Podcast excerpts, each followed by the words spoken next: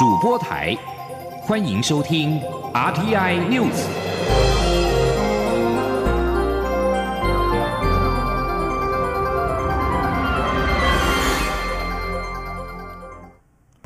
各位好，我是张水华，欢迎收听这节央广主播台提供给您的 RTI News。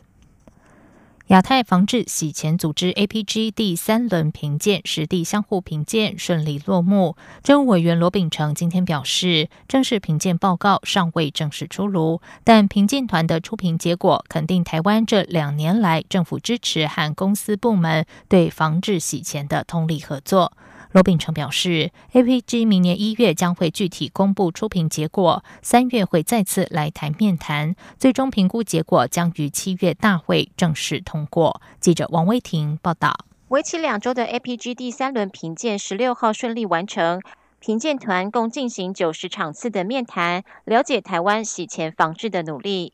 政务委员罗秉成举行记者会表示，评鉴报告虽然尚未出炉，但是评鉴团长 David Shannon 对台湾的表现印象深刻。评鉴团的出评结果肯定台湾政府和公司部门协力防治洗钱的努力。罗秉成表示，台湾期待能够升等至一般追踪名单。目前正式报告还没有公布，但是政府对此高度期待，审慎乐观。罗秉成说。这样的一个呃肯定的成绩哈，我也感觉非常的欣慰哈。但但这个不是一个最终局的结果，考试还没完哦。那明年的一月啊，会把这个出品的呃情形啊具体的发布以外，三月还要进行面谈，到七月呢会在大会里面确认我们的成绩。但我们整体来讲，早上啊这个电力学长讲，整体来讲。是非常正面的肯定，我们这一次的表现。好，兆丰银行纽约分行二零一六年被美国监理单位重罚后，兆丰银对洗钱防治的改进成为这次评鉴过程的重点。金管会副主委黄天木表示，金管会积极督导兆丰银改善洗钱防治机制。兆丰银在接受评鉴后，也自认回答平稳顺利，评鉴团也表示满意。黄天木也指出，评鉴团也称赞金管会监理品质高，人员素质好。中央广播电台记者王威婷采访报道。APG 第三轮评鉴出评，肯定台湾洗钱防治的努力，但是也提出多项仍待改进之处，包括境外犯罪威胁及离岸金融业的风险评估仍然不足，现行法令对可疑资恐活动申报仍然有缺陷，以及台湾洗钱犯罪刑罚不具劝阻性等。此外，评鉴团也对没收犯罪所得机制格外有兴趣。学者指出，APG 列出台湾的洗钱防治缺失已经比过去好很多，而且评鉴过程期间，评鉴员多次突袭金融机构，也可以看出这场评鉴并非玩假的。接下来关心的是，我国 APEC 领袖代表台积电创办人张忠谋抗力，今天傍晚飞抵巴布亚纽几内亚，并且于晚间出席我方双部长联合晚宴。这是他抵达后第一个公开行程，而且三个南太平洋友邦所罗门群岛、诺鲁、图瓦鲁元首也现身力挺台湾。吉里巴斯则是派出驻斐济高专与会。记者杨仁祥、谢嘉欣在巴布亚纽几内亚的报道。我方 APEC 代表张忠谋与夫人张淑芬一前一后走出机舱，由巴纽外交部长瑞宾帕头接机。下机时，夫人张淑芬一直提醒他打招呼，不过直到走下楼梯与接机官员握手后，张淑芬再次提醒他才挥手向媒体打招呼。随后，两人搭乘黑色丰田越野修旅车抵达下榻饭店，获得在场二十多位巴纽侨胞的热烈欢迎。对于将与美国副总统彭斯、日本首相安倍晋三双边会谈谈什么，张忠谋表示不愿多说。他说。我其实现在不不讲不讲什么话了。我刚刚离开时候我也讲了蛮多话了。我国 APEC 领袖代表台积电创办人张忠谋十六号傍晚飞抵巴布亚纽几内亚，尽管略显疲态，不过在饭店稍事休息后，晚间仍前往我方双部长代表主办的晚宴，向代表团与我方四个南太平洋友邦致意。这也是他在巴纽的第一个公开行程。张忠谋说：“Our team members。” have made great efforts over the past weeks and months. I also understand that our Ministry of Foreign Affairs dispatched excellent personnel here some months ago. Of course, Representative and Mrs. Hu and all of your staff have been involved in preparing for this year's annual meeting. Thank you for all your hard work. 就在我方双部长晚宴举行同时，中方也在巴纽举办中国太平洋岛国领袖峰会，邀请中方南太平洋八个邦交国还有纽澳两国与会。不过，我方南太平洋三友邦所罗门群岛、诺鲁、土瓦鲁元首协同夫人亲自参加我方晚宴，而吉里巴斯则安排驻斐济高专伉俪出席，再再展现了对台湾的支持。中央广播电台记者杨仁祥、谢嘉欣在巴布亚纽几内亚莫氏比港的采访报道。而在稍早，二零一八 APEC 亚太经合会部长级年会在十五号落幕。我方 APEC 双部长代表行政院政委邓振中、国发会主委陈美玲今天召开了记者会，说明部长年会成果。陈美玲指出，我方会中提出的四大倡议、六项文字建议，都极有可能被大会纳入今年的部长声明中。值得一提的是，我方官员透露，今年我方提出的各项倡议，发言次序较晚的中国大陆代表也有类似发言。至于两岸部长级代表是否在此次会中有所交流，陈美玲表示，由于中方今年在会中不断更换代表，并没有机会和中国大陆互动。邓振中指出，有向跨太平洋伙伴全面进展协定 （CPTPP） 成员国表达我方加入的意愿，并说明我国在法规、政策、评估等方面的准备。台湾高标准的开放透明度获得 CPTPP 成员普遍的肯定。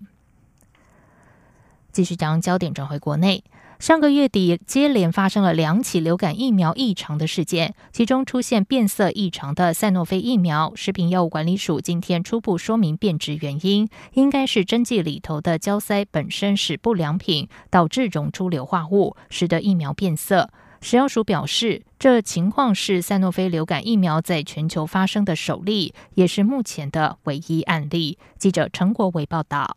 今年流感疫苗接种踊跃，但发生两起异常事件，包括赛诺菲疫苗出现变色异常，国光生技疫苗有白色悬浮物，导致同批号共三十二万剂疫苗停用，使公费流感疫苗供货吃紧。机关署也决议延后校园集中接种作业。国光生技日前公布检验报告，判定疫苗里的白色悬浮物是和针筒托盘相同材质的塑胶片，与疫苗品质无关。赛诺菲则将变色疫苗。送回法国原厂检验。食药署药物组科长洪国登指出，初步研判疫苗会变色是针剂推杆前端的胶塞出问题，正常的胶塞不会溶出硫化物。依据原厂的这个调查报告指出，可能是那个针剂里面的胶塞，胶塞就是那个注射针剂里面有一块黑黑的那个橡胶的部分。那因为橡胶这个东西，它在制作的过程中又需要使用到一些硫的成分。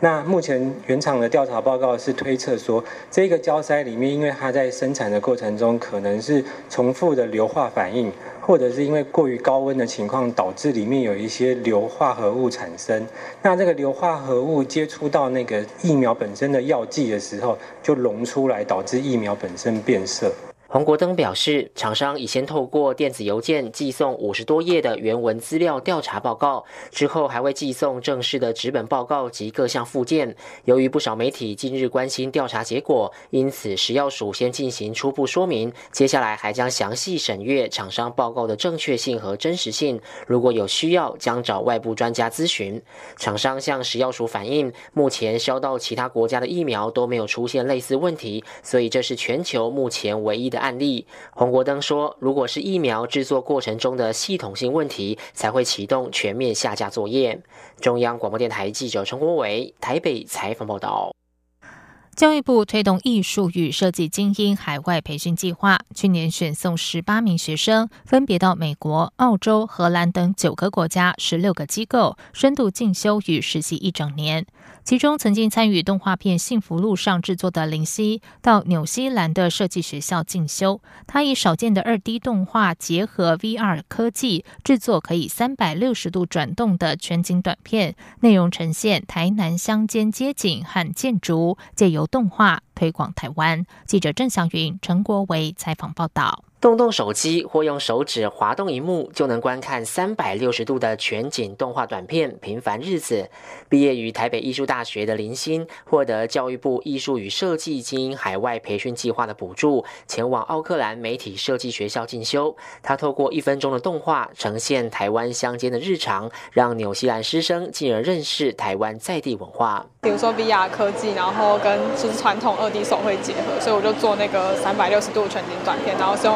二 D 动画做的，然后它就是场景就是台湾文化这样，就是因为我是台南人，然后所以我画的大部分就是台南的一些建筑。就读台湾艺术大学硕士班的周雨婷，则到了欧洲动画名校法国哥柏林视觉学校培训，并以优异的作品集申请进入制作《小小兵》《神偷奶爸》等知名动画电影的公司实习。现在也参与《宠物当家二》的主要镜头制作。我参与的是他们为在明年上映的《宠物当家二》，那他们这个是因为是电影水煮的专案，所以应该说在里面也有制作到主角的镜头，然后学习到什么叫做电影水煮。制作流程。那我未来一整年的话，是我目前是会在法国继续就职。教育部每年提供具备数位媒体、视觉传达设计或产品设计专长的精英学子到海外进修，获选者可比照公费留学考试，获得约新台币一百五十万的补助。各位是一零六年出去今年外，一零七年又会加入了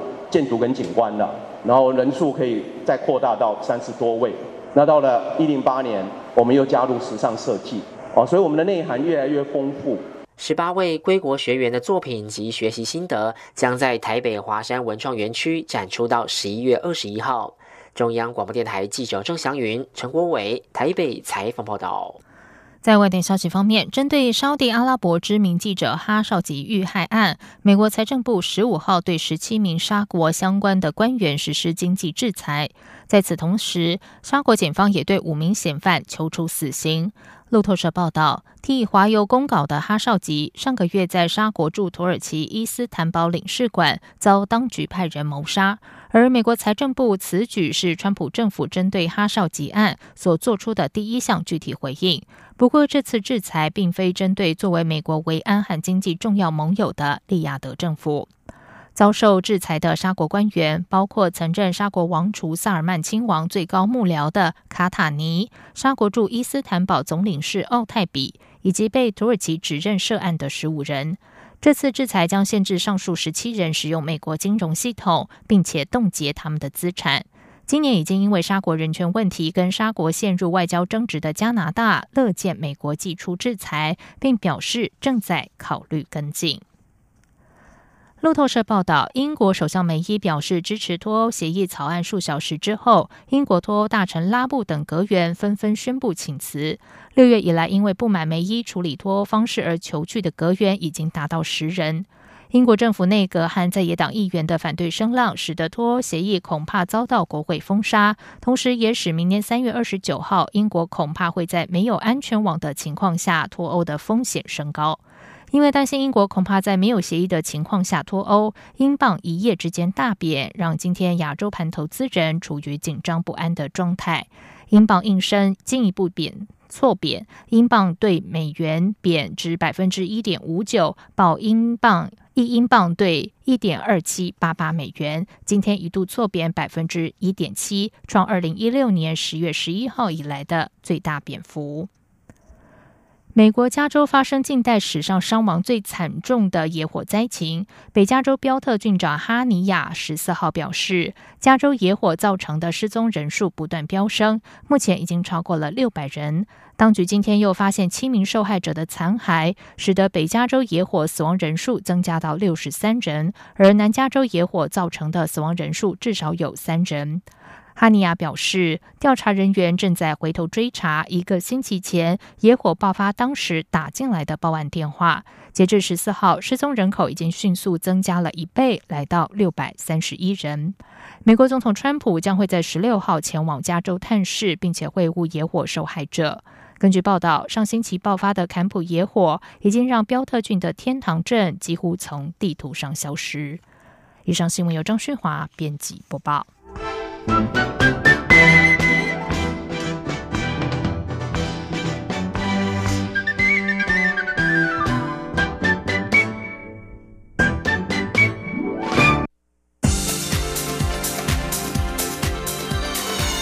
里是中央广播电台台湾之音欢迎继续收听新闻。时间是十九点十五分，欢迎继续收听新闻。选前黄金周即将到来，国民党高雄市长候选人韩国瑜和民进党高雄市长候选人陈其迈分别在周六、周日举办大型造势晚会。陈其迈回防冈山，韩国瑜则是再次挺进凤山，双方阵营互别苗头，进行选前最后冲刺。记者刘品希报道。高雄市长选战厮杀激烈，民进党候选人陈其迈选在十八号超级星期天回防冈山，在距离南冈山捷运站步行六七分钟左右的冈山旧黄昏市场举办造势晚会，现场将准备两万张椅子，预估可以容纳三万人以上。绿营大军压境，行政院长赖清德、高雄市前市长谢长廷、陈菊届时将同台助选，力拼守住高雄。至于十七号超级星期六，陈其迈将参加由高雄在地艺文人士发起的 We Care 气球大游行。十七号下午一点三十分，在高雄市文化中心前集结登场，诉求拒绝丑化、力抗霸凌、反对介入、停止仇恨、守护高雄，鼓励民众用创意装扮及标语参与。陈其迈十六号受访时指出，纸风车剧团在一片霸凌声中，仍以把欢笑与喜乐带到全台湾的心情，为高雄市民筹备这场大气球游行。他希望这场活动不分党派，只要在乎关心高雄的市民都应该站出来。他说：“它是一个不分党派的一个活动啊，那也许啊，大家啊支持的对象各不同，那也有不同的蓝绿啊。”但是我们真的是希望说，大家都能够共同来参与啊，We Care 这个活动。我再强调一次，即便啊你是支持蓝的，或者是你是支持绿的，那或者是你是支持韩国语，或者是你是支持陈其迈，那假如在乎高雄啊，关心台湾的民主，那我觉得都应该要站出来。韩国瑜则选择在十七号超级星期六再次回到凤山造势，希望再创三山造势首场的轰动。韩国瑜竞选总部发言人陈怡明十六号表示，保守估计当天将有至少十万人参与。由于前几场造势活动民众争相索取国旗，他们来不及印制，因此当天不发国旗，改发八万张加油卡。但是仍欢迎支持者自行携带国旗到场。他说。三山造势大家已经看到了嘛？从凤山的三万人到岐山的三万人，到这个冈山的十万人，所以再回来到凤山，我想很多啊啊，我想全高雄市区的朋友应该是都会来帮啊韩国瑜加油吧？因为那那天其实，在反空屋大游行已经看到市区的很多朋友哦都跑出来，在那个整个的交通号志的都在等我们，所以我想。这一场的人数，好，可能应该是会超过十万人吧，保守估计至少会十万人。晚会策划曹环荣表示，这是竞选团队第一次主办造势大会，除了有名嘴开讲、歌手演唱以及神秘嘉宾，韩国瑜也会开讲二十分钟，详细说明政见。韩国瑜阵营指出，当天晚会歌曲包括《黄昏的故乡》《快乐的出凡》《世界第一》等，代表高雄的过去、现在与未来。韩国瑜也会加码献唱《爱你一万年》。央广记者刘品熙的采访报道。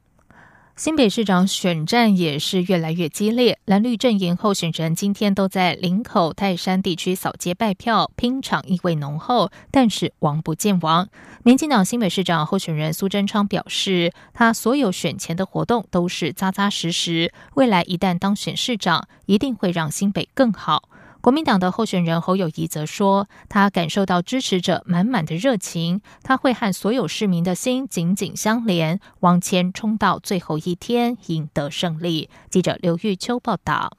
新北市长选战进入最后巷弄肉搏战，国民党的候选人侯友谊与民进党的苏贞昌近来马不停蹄的扫街拜票，十六号还不约而同的都在林口泰山地区扫街抢票。虽然王不见王，但拼场较劲的意味浓厚。苏贞昌受访时表示，他的所有选举行程都是扎扎实实，一场又一场。扫街时还有线上直播与网友互动，兼具创意。未来他若有机会当选市长，整个团队一定会努力为市民服务，让新北更好。那我们就是用这样，大家可以来检验，我们是这么认真的在选，这么有能力、有创意的团队。这表示未来如果。让我当新北市长，我们会我们的团队会用这种努力跟能力来让新北更新更好，一定要选对人。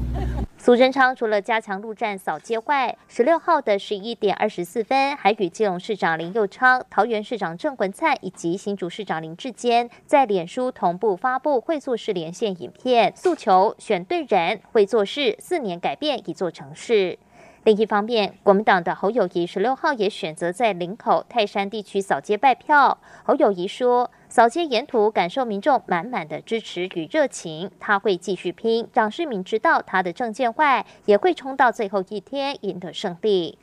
到对龙赶快哦，二十九个区哦，每一个区我们不断的用很多的方式来跟选民站在一块，这大窟窿会去，大窟窿会认真拍拼者。媒体也关切侯友谊是否有与其他县市长候选人合体造势的规划。侯友谊说，他与很多候选人经常走在一块，日前才刚与高雄市长候选人韩国瑜一同同台造势，大家都是伙伴，希望能一起努力打赢选战。中广电台记者刘秋采访报道。在台北市选情方面，针对台北市长选战热议的重阳敬老金问题，台北市长柯文哲今天表示，发放齐头式的重阳敬老金在学理上不正确，但却有助于骗取选票。可是政治仍然应该维持一定的理想性。国民党候选人丁守中除了主攻大巨蛋的施政错误之外，也认为绿营基本盘这次不会完全支持柯文哲。民进党候选人姚文智同样持续抨击大巨蛋问题，并大声呼吁选民十八号上街参与活动，共同守护首都。记者王兆坤报道。台北市长柯文哲受访表示，政治固然有竞争，但仍有其理想性。无论是社会学、政治学或公共行政学，从未有学者认为应发放齐头式的重阳敬老金，所以发放重阳敬老金在学理上并不正确。但骗取选票还是有用。柯文哲指出，他不太喜欢操弄世代战争来换取选票，但也知道钱被取消，他就是不爽。所以他觉得不应当操弄世代战争啊，来换取选票。所以有些有些东西啊，维持一个理想性，推久了，等到四五年后，台北市有完整的这个老人福利系统的时候，那时候那些老人就觉得说，哎，奇怪，我们跟其他县市比起来还不错。在那天，在那一天来到之前，大家心里面还是不爽的，没办法。柯文哲日前说自己除非取得一定的领先优势，否则有可能会输。丁守中受访时对此回应表示，柯文哲这一次选举应该会少掉绿营基本盘的一些选票。柯文哲就是骗左骗右，骗蓝骗绿，所以说你可以看到，他上一次是靠民进党，到这一次好像又想这个柯蔡。联盟，那当然在绿营里面很多基本盘的人也不完全会支持他。姚文智持续宣传十八号的守护国家首都活动，呼吁大家站出来守护台北。他也不忘近日主打的大巨蛋议题，强调当选上任后立刻和远雄解除不合法合约，同时进行以东区整体发展为概念的区域再造，利用人工基盘台北之翼。跨越忠孝东路的构想，创造台北市最大绿廊东区大公园，引进新的观光与消费客群。另一方面，姚文智日前因为柯文哲母亲的一些发言内容，在受访时想到自己的母亲而流泪。丁守中表示，柯文哲自己在选，妈妈也在选的样子，他妈妈到底是几号？陪同丁守中拜票的国民党副主席郝龙斌也补上一句：“道地的妈宝柯文哲。”柯文哲则指出：“我妈妈的问题，我会劝她。他说妈妈叫做护子心切，人家骂我们，我们不一定要回骂。活在世界上，每天要做的事情太多了，所以会劝自己的母亲放轻松。”中央广播电台记者王兆坤采访报道。空屋议题成为台中市选战当中的攻防焦点，有九十六位产官学界的专家学者今天连署肯定台中市长林佳龙的环保政策。对此，林佳龙受访时哽咽表示，过去四年来，他带领市府团队努力推动各项防治政策，也最有成效，却在选举时遭到对手以空屋为诉求攻击。现在终于有近百位学者专家站出来，他由衷感谢，也充满感慨。而国民党籍候选人卢秀燕则是认为，台中市民经常处于橘红害状态，已经是不争的事实。希望部分学者要跟市民一起要求当局正视问题。卢秀燕进一步表示，她遗憾民进党始终不愿意面对政策错误的问题，还频频声称空品很好，逃避人民反空污的声音，令人感到遗憾。卢秀燕也说，包含中电不北送，用许可证的审核权要求台电改善污染大厂、反空污公投以及设立空污防治基金，是他要改善台中空品的政策主张。接下来就进行今天的前进新南向。前进新南向。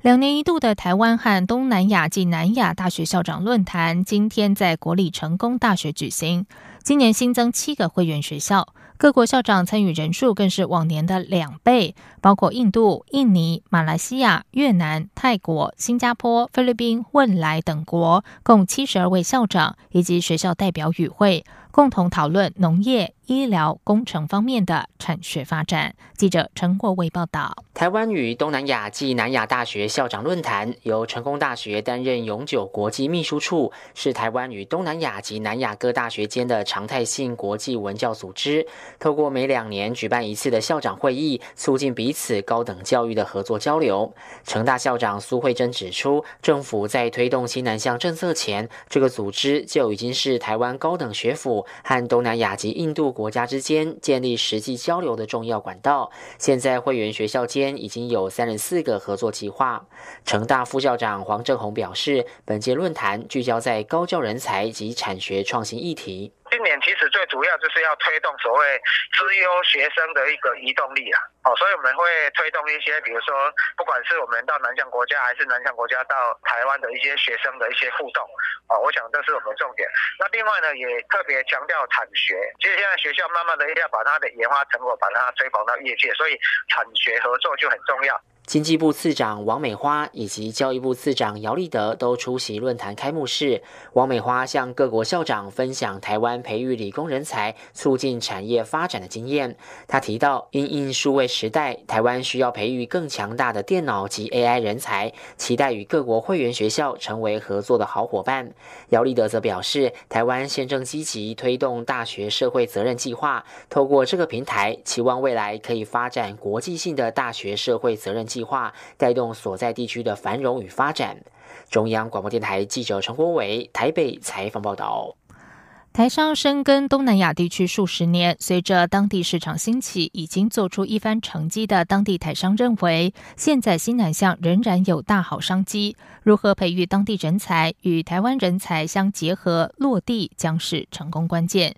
东南亚地区、印度等新南向国家近年经济飞速成长，成为全球投资热点。越南泰升国际公司董事长戴朝荣指出，现在不止台湾要推新南向，日本、韩国、中国大陆、欧美都开始注意这个地区，连印度都在谈东进。加上近期美中贸易关系紧绷，中国可能会慢慢退去世界工厂角色，东南亚的重要性不言而喻。早在二十年前，台商就开始前往东南亚开发商机。不过，戴朝荣认为，现在南向还不迟，各行各业都还有很多机会。泰国外商联合总会主席康树德也说，东南亚当地人才进步很快，将台湾的文化带到当地，与当地人才交流，结合当地元素，就会产生很多新的东西。如何做到这样的文化碰撞，如何落地，就是成功关键。